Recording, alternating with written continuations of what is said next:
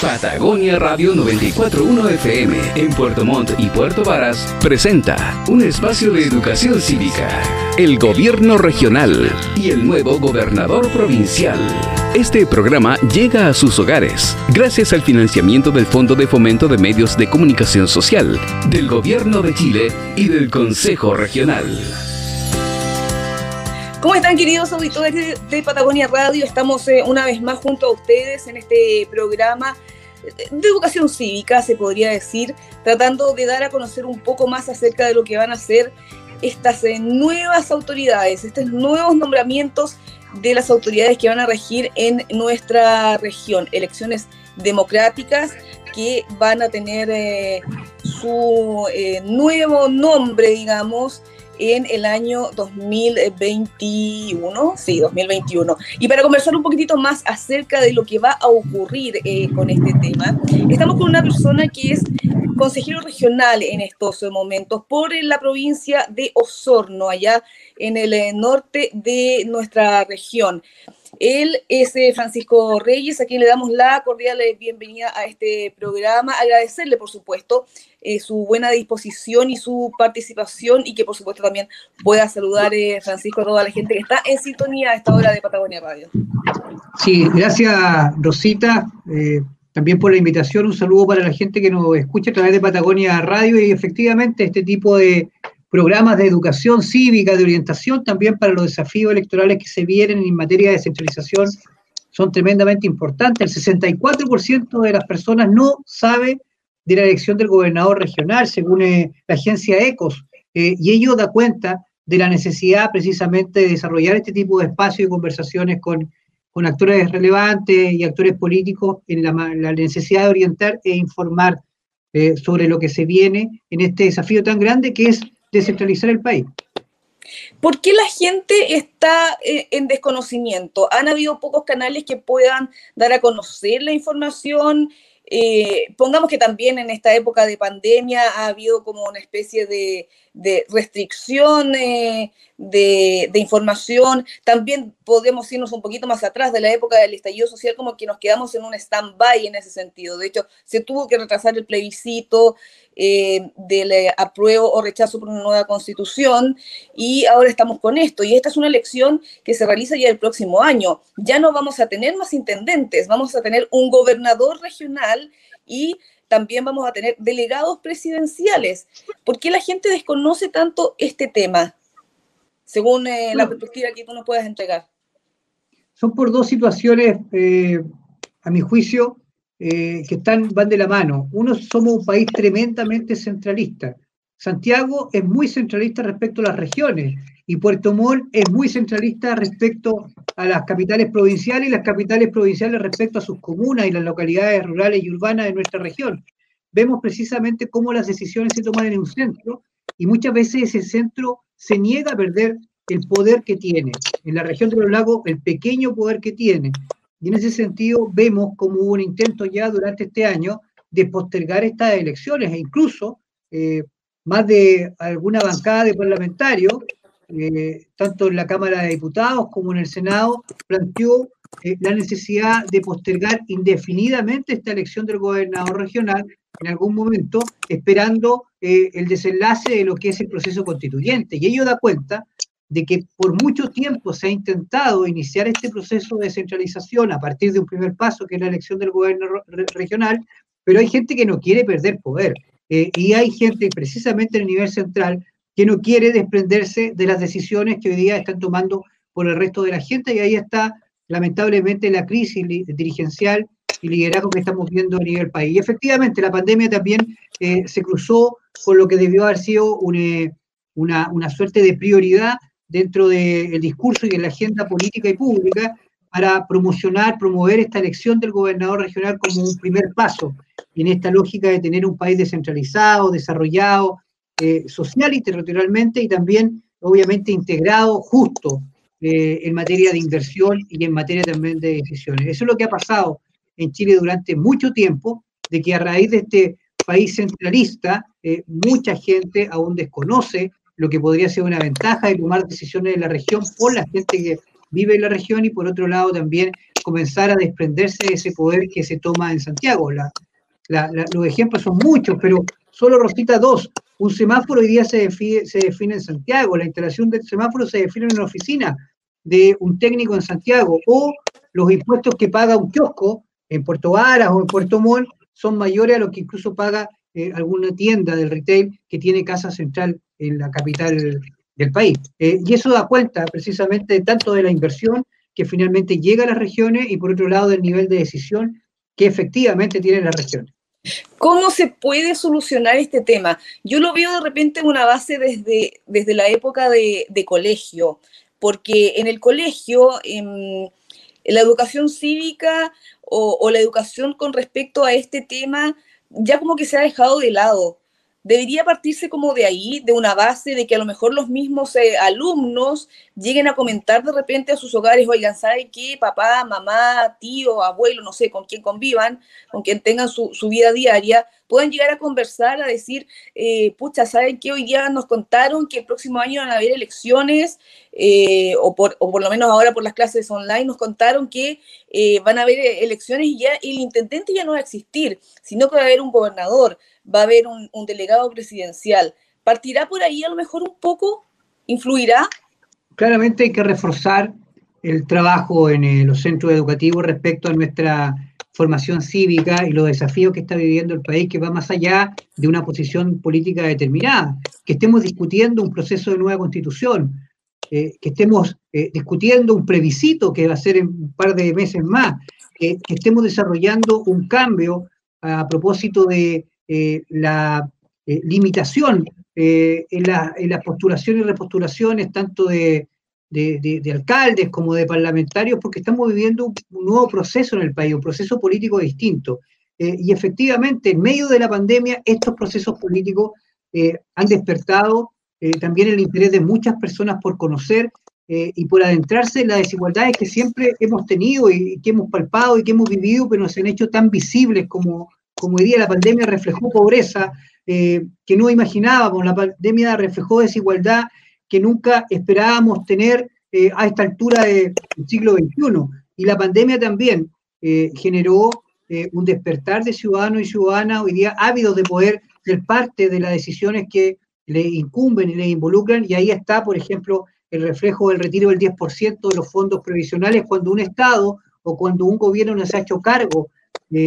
precisamente de apoyar a quienes hoy día están sufriendo a través, a través de esta crisis sanitaria y social. Y la representación de, estas autoridades es fundamental y clave. Y es por eso hay que decirle a la gente, mira, hoy día con nuevas formas de entendimiento, de diálogo y de decisión en la región, obviamente debieran haber nuevas formas también de abordar los problemas que eh, pudieran presentarse. Hoy día un, un intendente regional como, como la figura que tenemos es poco lo que decide en la región. Y eso también hay que decírselo a la gente. Él representa a un presidente de la República. Y como representante del presidente de la República representa al gobierno central. Y no representa a los ciudadanos. No es electo por la ciudadanía, por lo tanto, se debe más bien al jefe o la jefa, eh, más allá del gobierno de turno, eh, del nivel central, que es el presidente que fue electo por los chilenos, pero no a las personas que eligen o debieran elegir a su representante para eh, defender los intereses de la región. Y en ese sentido, la elección de un gobernador regional, si bien todavía tiene debilidad en materia de atribuciones, y ya vamos a hablar de eso, me imagino, y en materia de facultad y también de recursos, es un primer paso para que la ciudadanía sienta de que alguien lo representa efectivamente en la región ante este poder del nivel central tan centralista, acaparador por lo demás del financiamiento público. Consideran nomás, recita, que, que el FNDR, que es el único fondo regional del cual disponen las regiones para compensar la inversión central o la inversión de los ministerios se la lleva igual Santiago. Es decir, el 12% del FNDR que es para las regiones se lo lleva Santiago, la región metropolitana, lo que claramente debe ser corregido a partir de, esta nueva fórmula de discusión de la descentralización que dejó de ser un sueño o un discurso y a partir de esta elección nosotros esperamos comience a hacerse realidad. Bajo tu punto de vista, entonces yo veo claramente que tú encuentras que es muy favorable que eh, esta nueva ley permita que la gente, que los electores puedan elegir al gobernador eh, regional. Por supuesto, yo siento de que es un primer paso importantísimo que abre un proceso de discusión importante en materia de atribuciones, de facultades, de financiamiento regional, pero hoy día el gobernador regional se requiere, por ejemplo, a raíz de la planificación estratégica de una región en materia de desarrollo, en materia de infraestructura, en materia también de fomento productivo, en materia de educación, el tipo de educación que queremos en la región, es decir, cuáles son las atribuciones y las competencias que vayan determinando también el devenir y el futuro de una región. Se debe planificar en la región, también fortaleciendo, Rosita, y eso también es importante, capacidades locales en las propias regiones, incentivando el desarrollo de capacidades locales a partir de sus centros educativos. Un gobernador regional no es un Superman que se pone una capa y de alguna manera lucha por su región y la saca adelante. Aquí el gobernador regional es la figura que coordina y que elabora una lógica de trabajo eh, colaborativo con todos los actores regionales desde el punto de vista académico, productivo, eh, político y social para desarrollar una región eh, en torno a las coordenadas que se definen de manera participativa. Difícilmente un presidente de la República, a través de su intendente y sus gobernadores, va a hacer este trabajo pensando en una región en particular, sino en todo el territorio nacional, y claramente nuestro país es diverso, eh, no solamente geográficamente, sino también demográficamente, y hay que atenderlo por sus particularidades. Por supuesto. Estamos hasta ahora conversando con eh, Francisco Reyes, consejero regional por la región de los lagos en, la provincia de Osorno, sobre todo lo que tiene que ver con este nuevo gobierno regional, con todo lo que van a ser las elecciones del próximo gobernador regional que va a reemplazar, por decir un término coloquial, a lo que es el actual intendente. Acerca de las atribuciones de lo que va a ser eh, el próximo gobernador eh, regional, ¿qué ¿Qué es lo que él va a poder hacer? Porque tenemos que tener en consideración que a lo mejor puede haber un presidente o una presidenta de la República que sea de un color político y puede resultar que el gobernador regional, por ejemplo, también de la región de los lagos, sea de otro color político. ¿Cómo se puede, eh, cómo se puede resultar ahí una mezcla buena o una mezcla perfecta para que mm, los fondos, los dineros, las peticiones eh, salgan a flote sin tener que tener tantos eh, desencuentros? Bueno, lo primero es que este proceso de elección de gobernador regional viene eh, en el marco de un cambio constitucional y político a propósito de esta figura que se incorpora dentro del mapa de actores, pero que asume el, mando de la región a partir del voto popular. Y en ese sentido, eh, se proyecta de inmediato una lógica de cambio en la, eh, descentralización eh, administrativa a través de un gobierno regional que pasa a dirigir y que pasa a presidir además el Consejo Regional. se genera también una lógica de descentralización fiscal y económica y nosotros esperamos que ahí obviamente exista un cambio, es decir, existan más recursos para las regiones y por otro lado exista también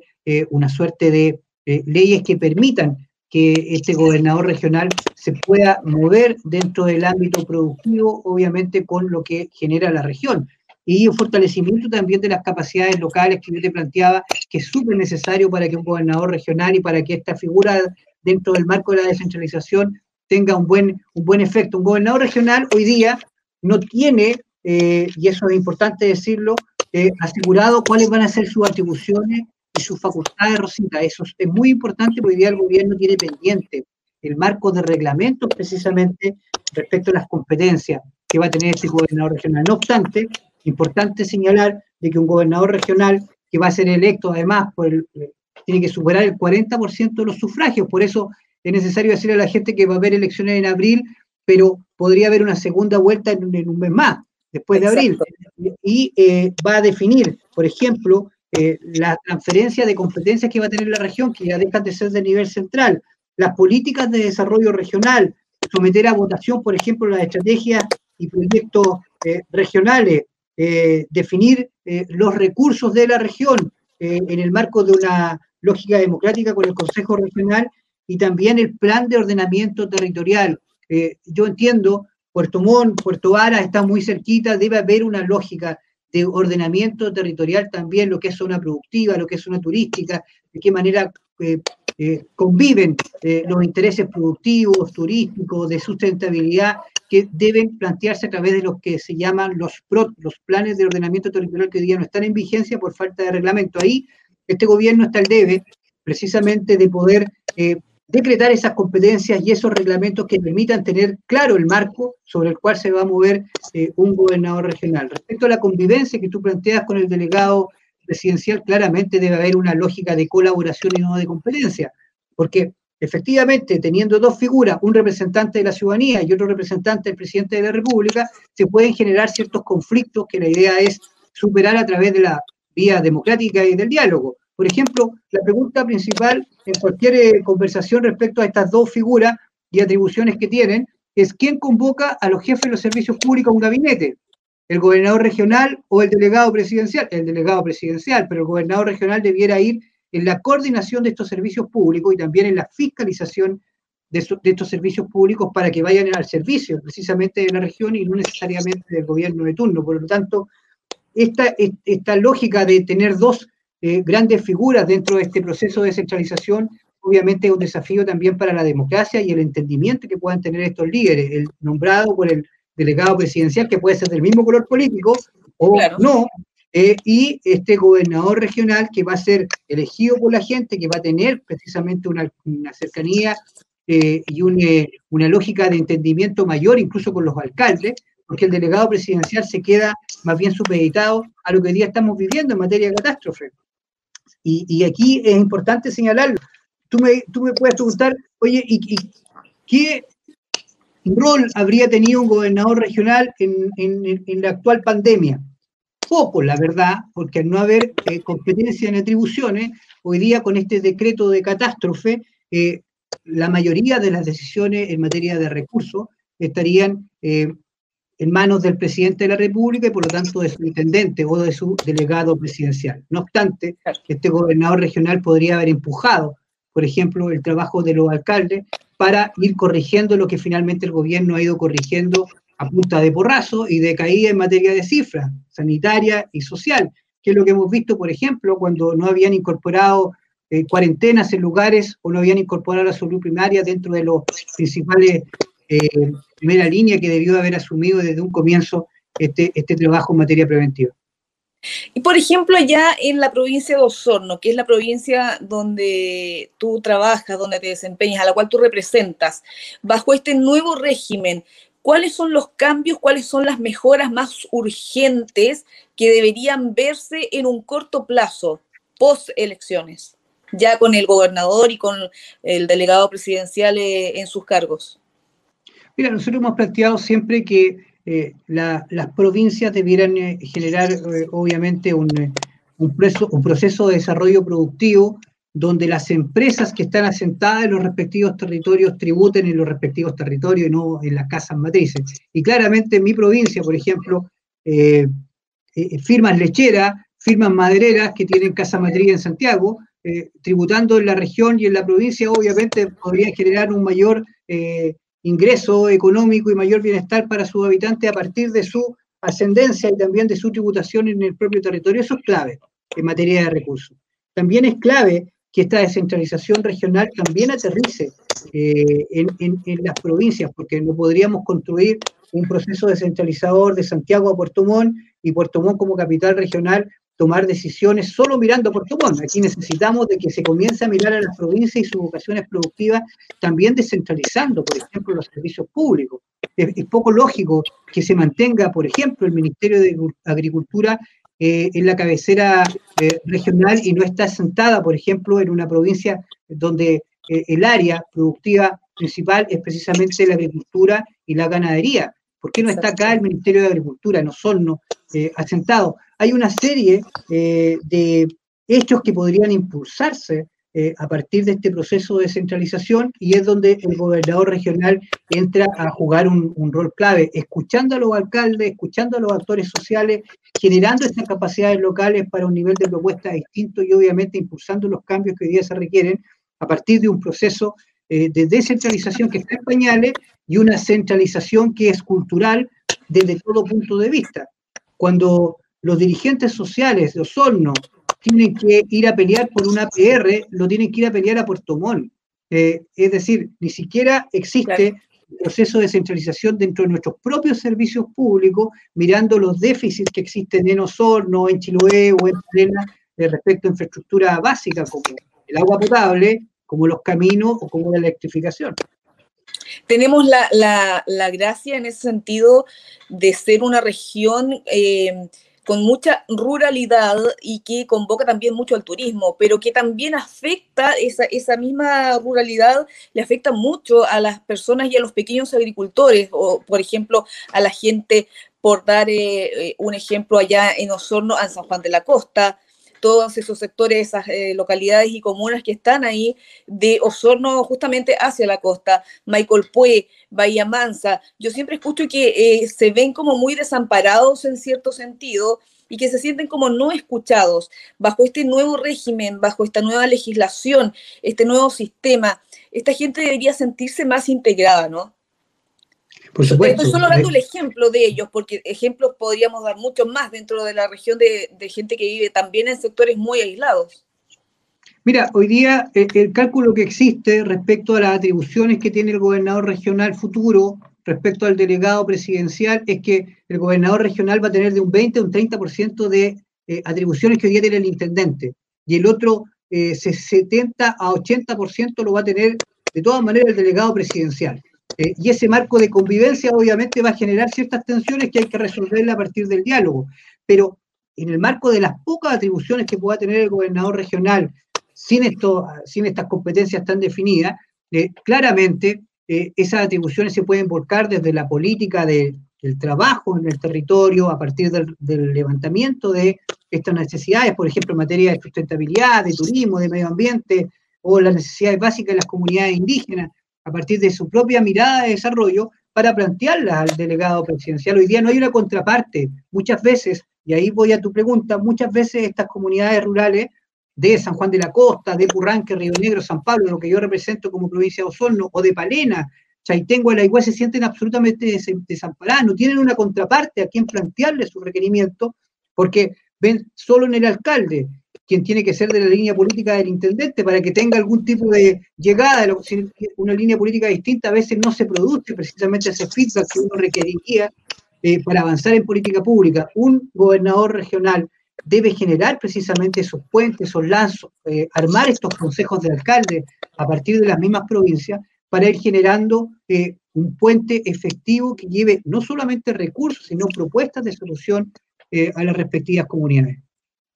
Para que la gente tenga un poco en conocimiento, según la actualización de la página de El Cervel, las elecciones del gobernador regional, más el alcalde, más los concejales, estarían eh, llevándose a cabo el 11 de abril del próximo año, 11 de abril del año 2021. Una eventual segunda votación para los gobernadores regionales se estaría llevando a cabo el 9 de mayo. Así es que para que las personas que nos escuchan también vayan tomando nota y vayan viendo, no dice, no, todavía falta mucho, recién estamos en eh, julio, agosto, no, pero nos hemos dado cuenta que este año, independientemente de todas las cosas, ha pasado muy rápido y a la vuelta de la esquina ya nos vamos a encontrar con que vamos a tener que ir a votar. Y una pregunta recurrente, eh, Francisco, es el hecho de que a la gente no le gusta ir a votar.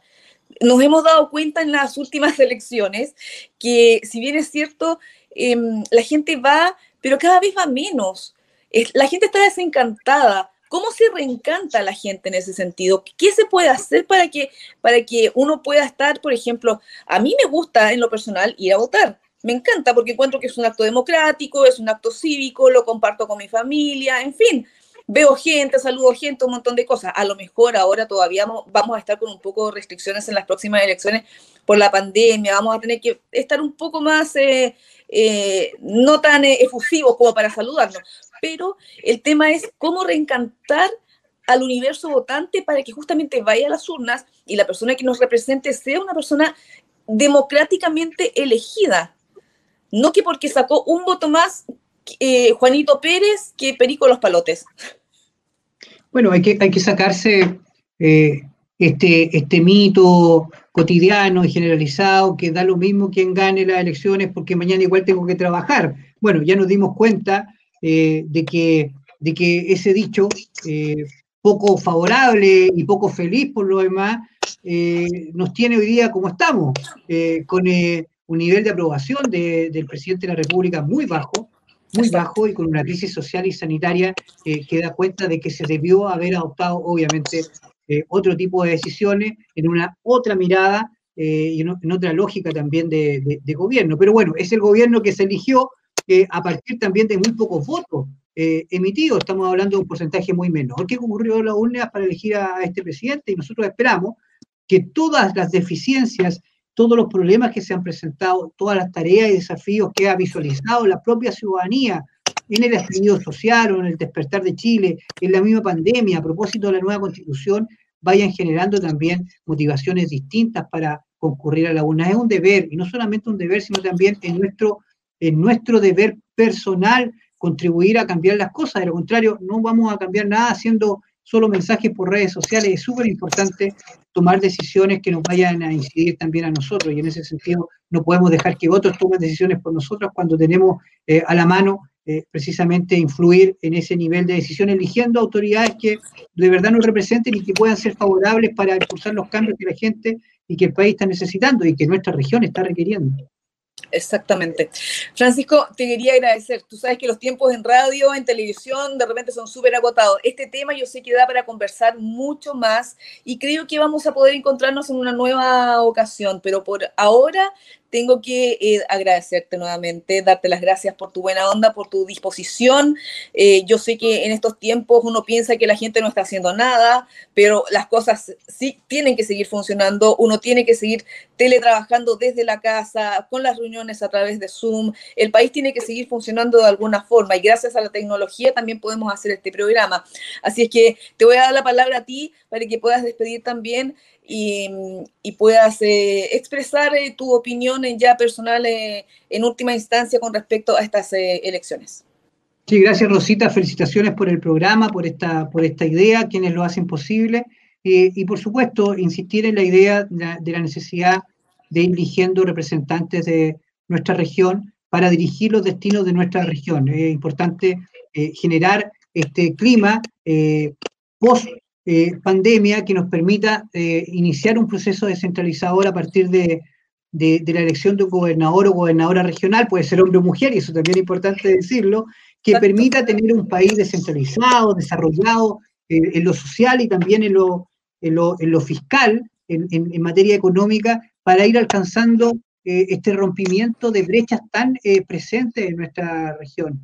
todavía contamos con eh, muchas personas sin electricidad, sin agua potable, todavía contamos con muchas personas eh, sin conectividad, aislados completamente del mundo, en nuestra región, en pleno siglo XXI, a una hora o a una hora y media de camino eh, desde Puerto Mono, desde Osorno, y ello da cuenta de que tenemos que ponernos las pilas, generar capacidades locales, articular precisamente la participación para elegir buenas autoridades, autoridades que en este proceso además den un paso adelante, que no sigamos dependiendo de todas decisiones centralistas que no siempre son favorables para nuestra región y obviamente vayamos avanzando en un país integrado, pero obviamente mirando sus particularidades como la región de los lagos posee. Así que muchas gracias por esta,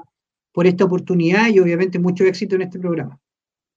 Muchas gracias, Francisco. Nosotros así entonces eh, despedimos esta nueva edición de este programa, conociendo cómo va a ser este nuevo gobierno regional a contar del año 2021. Nos encontramos en una próxima oportunidad a través del día 94.1 en Patagonia Radio. Que estén muy bien. Patagonia Radio 94.1 FM en Puerto Montt y Puerto Varas presentó un espacio de educación cívica el gobierno regional y el nuevo gobernador provincial. Este programa ha llegado a sus hogares gracias al financiamiento del Fondo de Fomento de Medios de Comunicación Social, del Gobierno de Chile y del Consejo Regional.